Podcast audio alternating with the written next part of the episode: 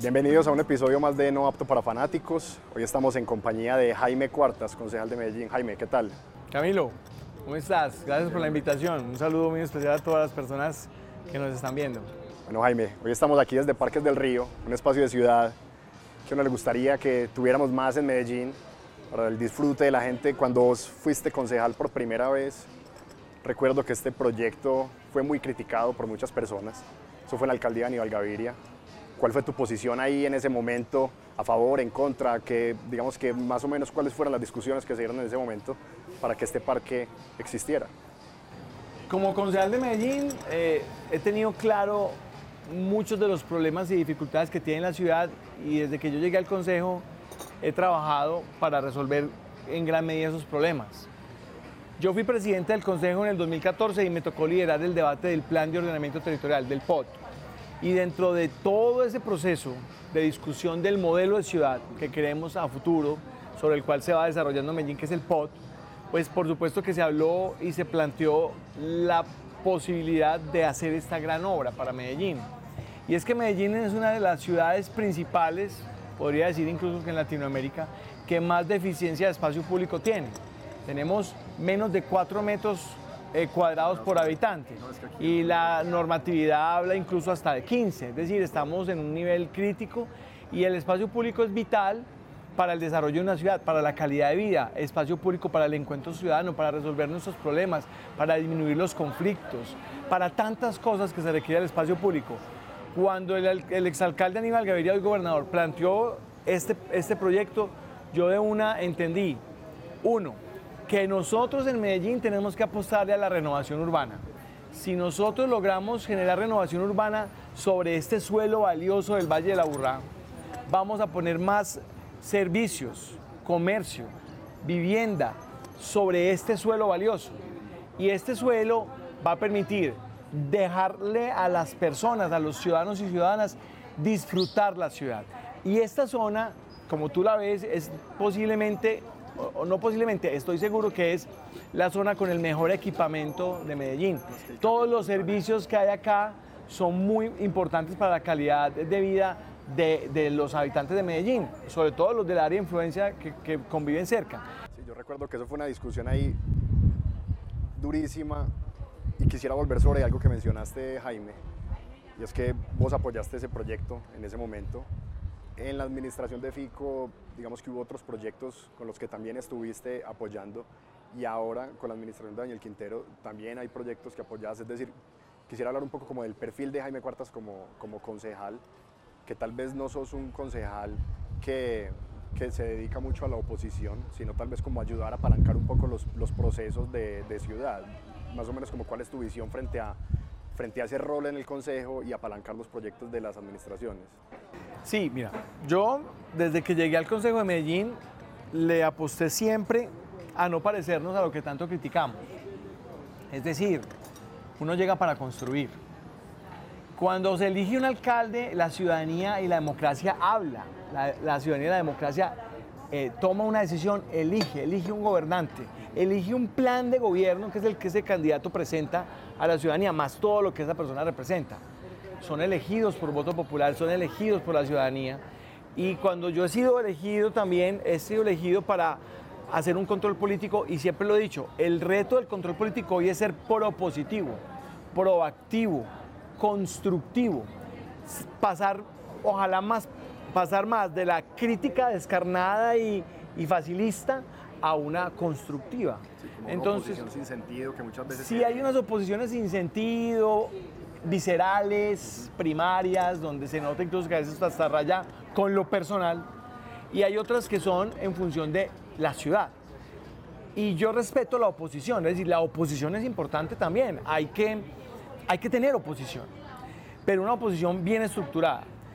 Pero cuando uno hace gobierno, cuando uno acompaña a un gobernante, también lo acompaña críticamente se apoyan las iniciativas que de verdad aportan a la ciudad y no se apoyan aquellas en las que uno considera no es una decisión correcta, pero se tiene que decir por qué e incluso tiene que decir qué sería mejor hacer.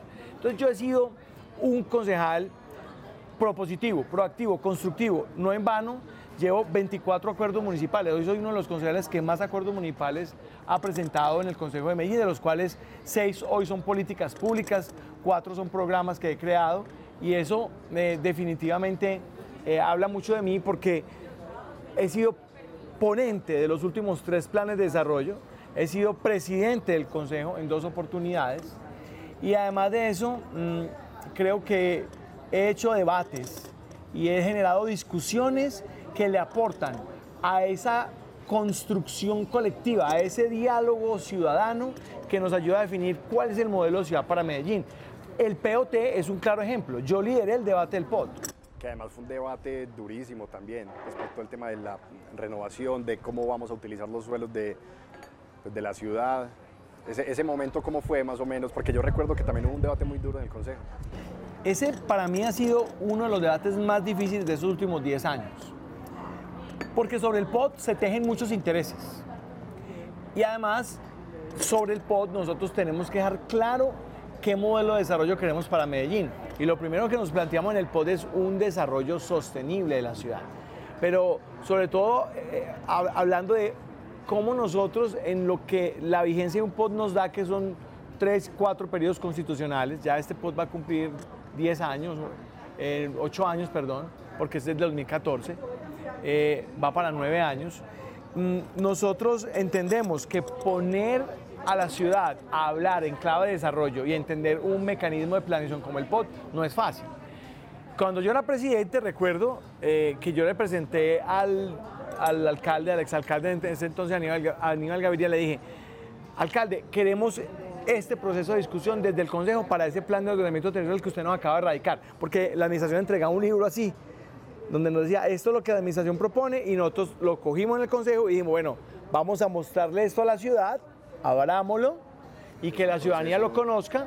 Complicado además. Y fuimos de barrio en barrio, comuna por comuna, corregimiento por corregimiento. Hicimos múltiples reuniones. Convocamos a miles de personas que, te lo digo, el 50-60% ni siquiera iban a hablar del POD.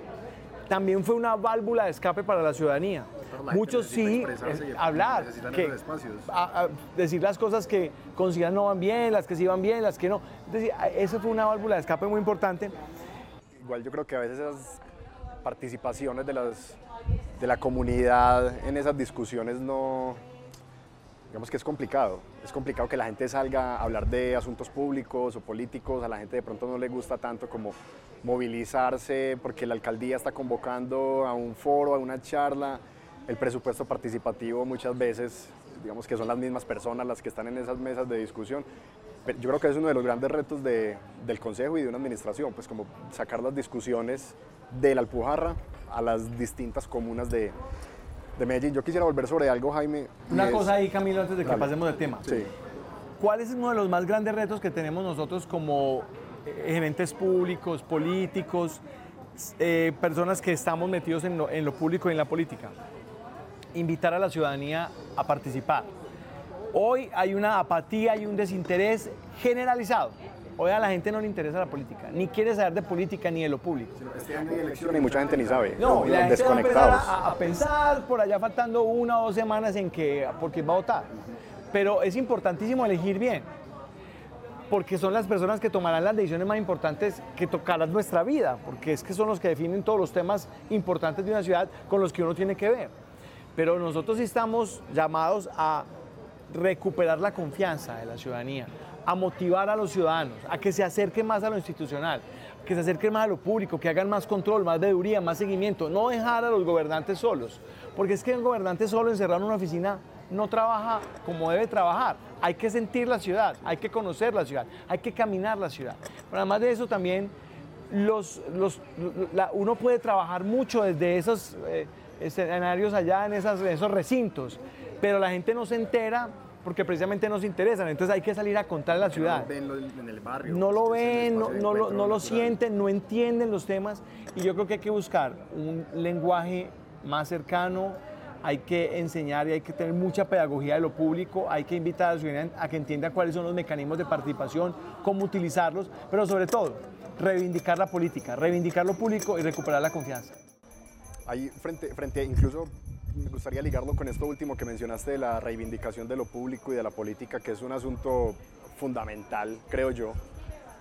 Normalmente, y aprovecho porque ahorita antes de, empezar esta conversación, eh, me recordaste que estuviste antes de ser concejal en la Contraloría y siempre hay unas discusiones que salen como a la luz pública en el momento de elegir contralor o contralora pues en Medellín y es que muchas veces la elección de esa persona está supeditada a unos posibles puestos que van a tener los concejales que voten por X o Y para que sea el contralor de Medellín.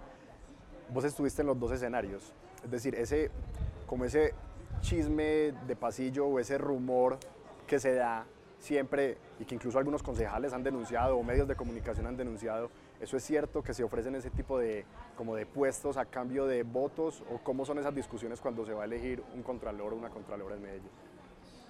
La elección de un contralor o contralora es una elección muy importante porque esa persona tendrá que velar por la buena utilización de los recursos públicos, es decir, desde el principio de eficacia, de eficiencia.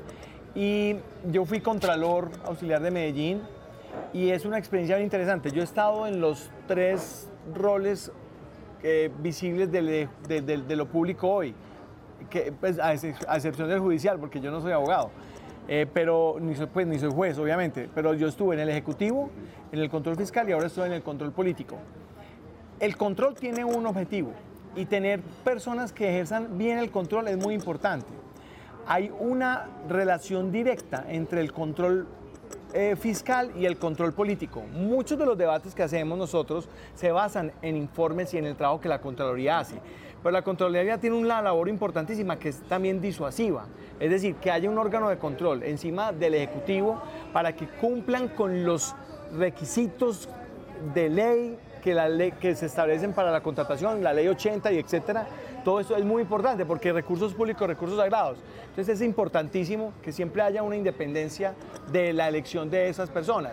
Siempre se habla mucho, siempre se rumora mucho porque siempre se quieren generar suspicacias, pero no hay hoy una prueba contundente que diga se hace, no se hace, y pues quienes tendrían que decir si esas cosas pasan o no, pues serían en este caso los entes llamados a hacerlo que la Fiscalía, que las eh, Procuradurías investigaran si realmente estas situaciones se presentan o no, para uno no caer en subjetividades que lastimosamente muchos concejales eh, cometen el error de creerse jueces y van diciendo de buenas a primeras que la gente es corrupta, mala, ladrona, eh, acomodada, lo que sea.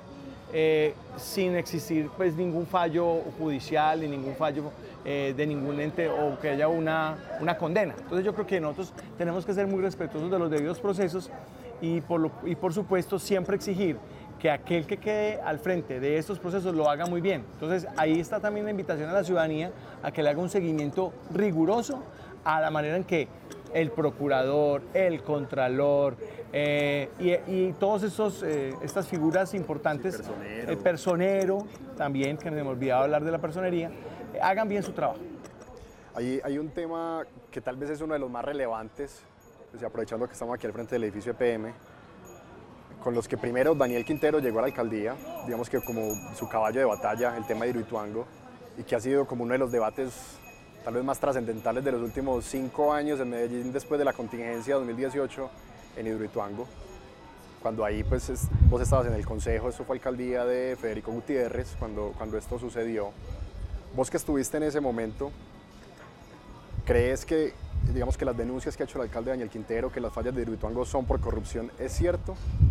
¿O, digamos, qué, qué opinión te merecen como estas tal vez acusaciones que, que él ha hecho y que no, digamos que hoy no están respaldadas porque pues nadie ha sido juzgado como por corrupción, sí por unas fallas técnicas y demás que no vamos a entrar en esos detalles, pero esa postura del alcalde, vos habiendo estado en el consejo en ese momento, ¿cómo qué opinión te merece? Bueno, Empresas Públicas de Medellín es la joya de la corona, hay que blindarla, hay que protegerla y hacerle control político a EPM es eh, un reto grande porque se sabe que todo lo que uno eh, controle, ventile, lleve al debate público sobre EPM puede afectar eh, en muchos aspectos a la empresa. Entonces uno tiene que ser muy serio y muy responsable en la manera en que le hace control político siempre hay observaciones. Eh, creo que se tomaron decisiones que no fueron acertadas. Creo que hay muchas decisiones que no fueron acertadas.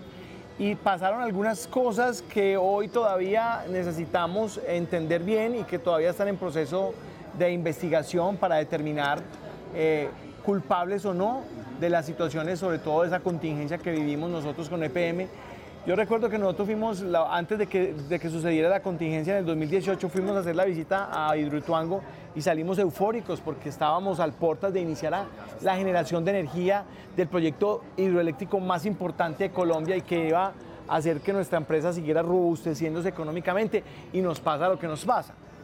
Em, siniestro, accidente o, problemas en malos manejos, malos diseños, malas construcciones o, decisiones de aceleración inadecuados en su momento, pues tendrán que investigarlos quienes están llamados a investigar y quienes estén llamados a decir con pruebas contundentes qué fue lo que pasó y que nos digan a la ciudadanía esto fue lo que sucedió.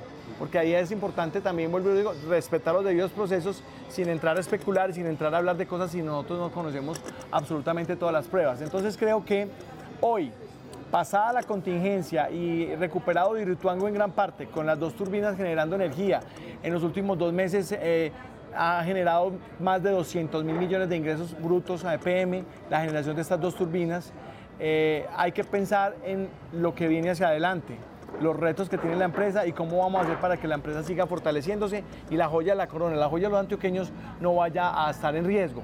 Lo que pasó de aquí atrás a para atrás, seguimos esperando que los entes de control, los llamados a hacer las investigaciones, nos digan la verdad para entender qué fue lo que sucedió. Y esos, y esos fallos llegarán para exonerar o para culpar. Y los que sean culpables van a tener que pagar. Y yo estoy de acuerdo con que los que tengan culpa y hayan cometido un error, incluso con dolo, o que hayan tomado una decisión con dolo para, para dañar a la empresa, pues tienen que pagar por eso. Eh, pero insisto en lo que dije ahorita, eh, no soy juez eh, y no puedo decir que alguien es o no es corrupto o malo o criminal si no hay un fallo y una condena. Hay que respetar el debido proceso y hay que respetar las decisiones de la justicia.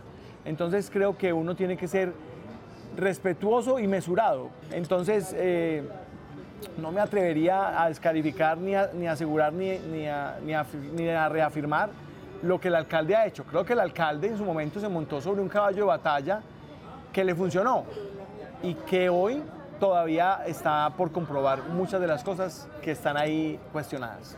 No, Jaime, un poco para cerrar, este es el año, digamos que más importante de los últimos cuatro, primero porque la alcaldía tiene que entregar las obras o finalizar los procesos o proyectos que, que todavía no haya eh, iniciado. Hidroituango tiene un reto pues grande este año además, pero también tenemos las elecciones. Ahí digamos que quienes han insinuado y tal vez eh, vos mismo también en algunos espacios la posibilidad de que vos seas candidato a la alcaldía de Medellín pues en este pues para el próximo cuatreño si ese aval diría uno por lo que ha visto de Daniel Duque con una oposición como tan férrea a la alcaldía se lo gana él pues uno creería que el Partido Verde va a terminar siendo un partido de oposición en la campaña a Daniel Quintero pero pues que digamos el Partido Verde tiene una gente que lo apoya, otra gente que es un poco más independiente y otra gente que está en contra de él, como Daniel Duque si vos te ganás ese aval, en caso de que se dé esta disputa pues, por la alcaldía de Medellín, y vos te ganes ese aval, vos te montarías como en una campaña anti-alcaldía o pro-gobierno, ¿cómo sería esa, como ese movimiento que tendrías ahí? Camilo, mi estilo, vuelvo y digo, ha sido siempre constructivo. Nosotros, lo primero es que eh, sí, yo eh, hace pocos días oficialicé mi solicitud al partido de que me avalen para ser el candidato del Partido Verde a la alcaldía de Medellín. Lo hice después de un ejercicio tranquilo en el cual muchas personas nos pidieron y muchos sectores, ciudadanos, políticos, sociales, nos pidieron que asumiéramos el reto. Empezamos a hacer ese proceso. Como dices tú, eh, habrán dos o tres personas más dentro del partido que quieran el aval. Pero nosotros primero vamos a responder a una agenda ciudadana. Mm, para nosotros lo más importante hoy es la ciudad. No estamos en favor ni en contra de nadie, ni somos de, de nadie, somos de la ciudadanía. E, esta campaña será la campaña de la gente, la campaña de todas las personas que queremos a esta ciudad, que amamos a Medellín y que queremos construir sobre lo construido incluso, reconociéndole a todos los mandatarios, porque a todos han tenido aciertos y errores, fallas y, y cosas buenas y cosas malas. mm, yo no voy a hacer una campaña para montarme eh, en el caballo de batalla de ir en contra de alguien o en favor de alguien, no. Vamos a trabajar para que la ciudad continúe avanzando, para que esos retos del futuro los afrontemos de una mejor manera.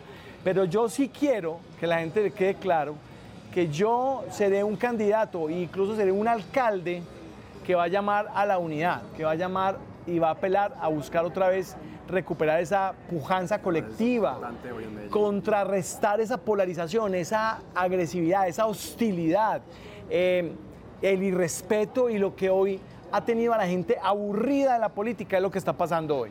Que para algunos puede ser atractivo tener a través de las redes y de todo esto, pues una novela para sentarse y comer crispetas y, pasar felices viendo cómo se agarran del pelo y se dan pata y puño. No, eso no es lo que nosotros queremos, ni lo que representamos. La gente que sabe quién soy y conoce mi trayectoria y mi recorrido como concejal y como político saben que soy un hombre de concertación, eh, de conciliación, de, eh, de, a través del, del diálogo construir y buscar consensos. Yo soy un, político de convergencia, considero que soy una cara amable de la política y que creo que podemos entregarle a esta ciudad lo que ha perdido.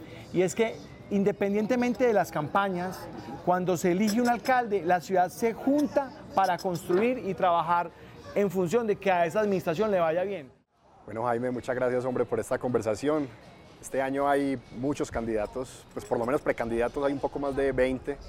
Dentro del partido entiendo, entonces hay dos, tres personas que encontrarán algún método interno en el partido para elegir quién va a ser el candidato. Eso no está definido. El partido incluso hoy ni siquiera ha sacado las reglas o las condiciones o el mecanismo propuesto para elegir.